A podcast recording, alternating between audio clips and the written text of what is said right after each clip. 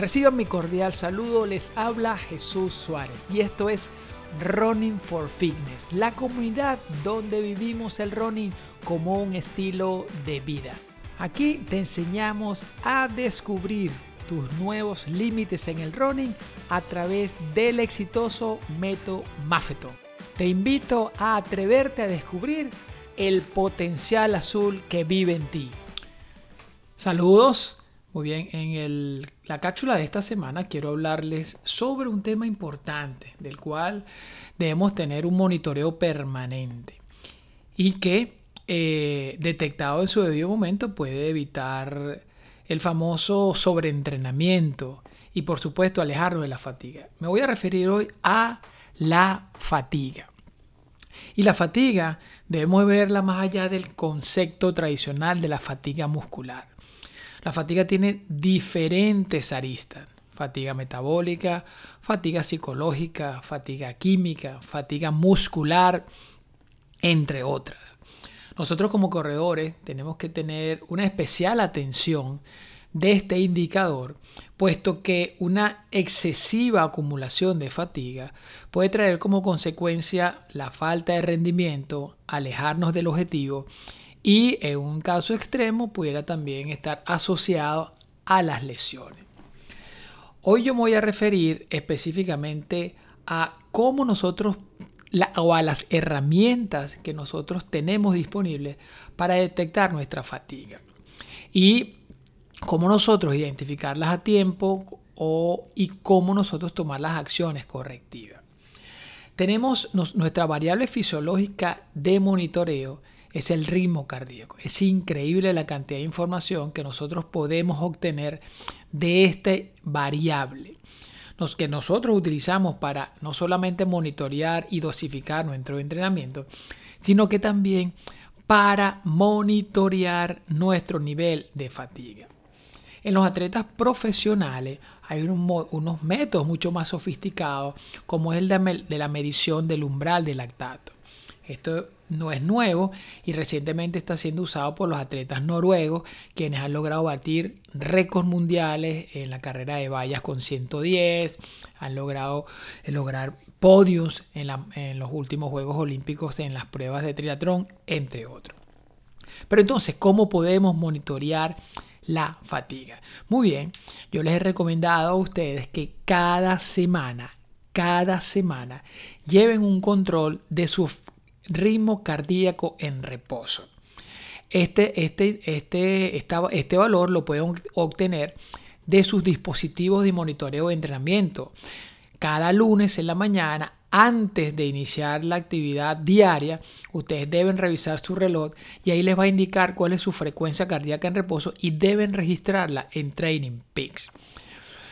En la observación semanal de este indicador les puede indicar a ustedes cuando ustedes tienen una señal de fatiga, que, escúchenlo bien, la última señal de advertencia de la fatiga es la falta de energía para completar un entrenamiento de forma eficiente. Pero anticipada esa señal pueden aparecer señales de somnolencia, eh, inclusive pérdida del apetito, desgano para los entrenamientos, eh, entre otras. Y hay que tener cuidado porque muchas veces nos dejamos llevar por la efusividad o por el fanatismo con que muchas veces abordamos el running en el cual vemos como dejar de hacer un entrenamiento como un retroceso en el proceso. No es así.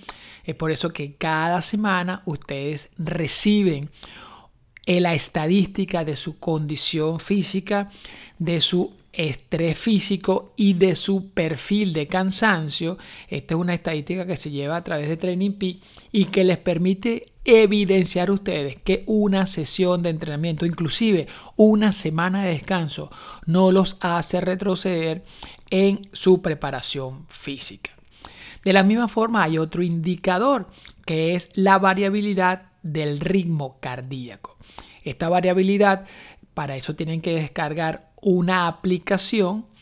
Esta aplicación es compatible con su banda cardíaca y esta les va a dar un valor que de igual forma tienen que ir monitoreando semana a semana. El beneficio del HRB es que la aplicación a la que yo les hago referencia permite llevar una estadística y ustedes tendrían que solamente hacer la medición semanal todos los lunes, como les he sugerido, y, e ir monitoreando esto en periodos de tres semanas, de, de cuatro semanas.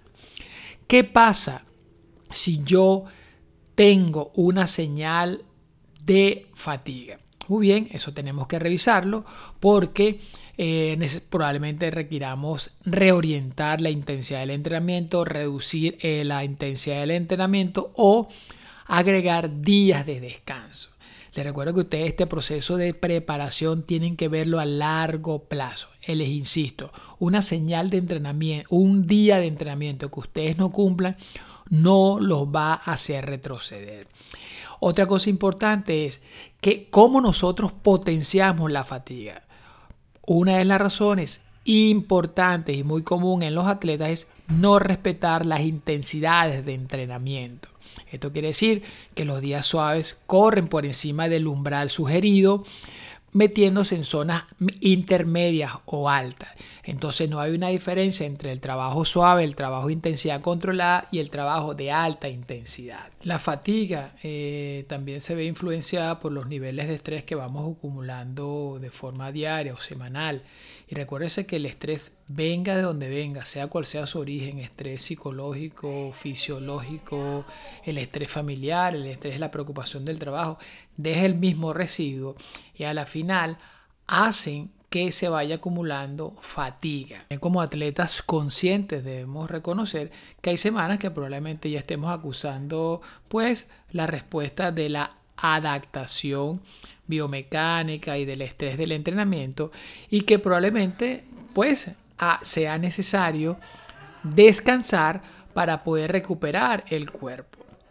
Otra variables que influyen de, de, forma determinante en los niveles de acumulación de fatiga es nuestro modelo de ingesta, nuestra hidratación y si efectivamente tenemos un plan que incluya la práctica regular de la meditación. Entonces, mis estimados amigos del equipo Running for Fitness, atletas conscientes, atletas que utilizamos la tecnología para entrenar de forma inteligente. Les vuelvo a reforzar la recomendación. Registren todos los lunes su frecuencia cardíaca en reposo. Escuchen a su cuerpo, respeten las señales de su cuerpo y entrenemos de forma inteligente. A los que estén interesados en descargar la aplicación para el monitor de la HRB, me pueden escribir y yo con mucho gusto se las puedo compartir. De hecho, la voy a dejar descargada en nuestra página Facebook. Antes de terminar la cápsula semanal de esta semana, felicitar nuevamente a todos los atletas que compitieron el fin de semana pasado tremenda demostración y eso es otra señal de cómo funciona la magia azul en la definición de nuestros límites personales. A todos les deseo una semana en conexión con la abundancia.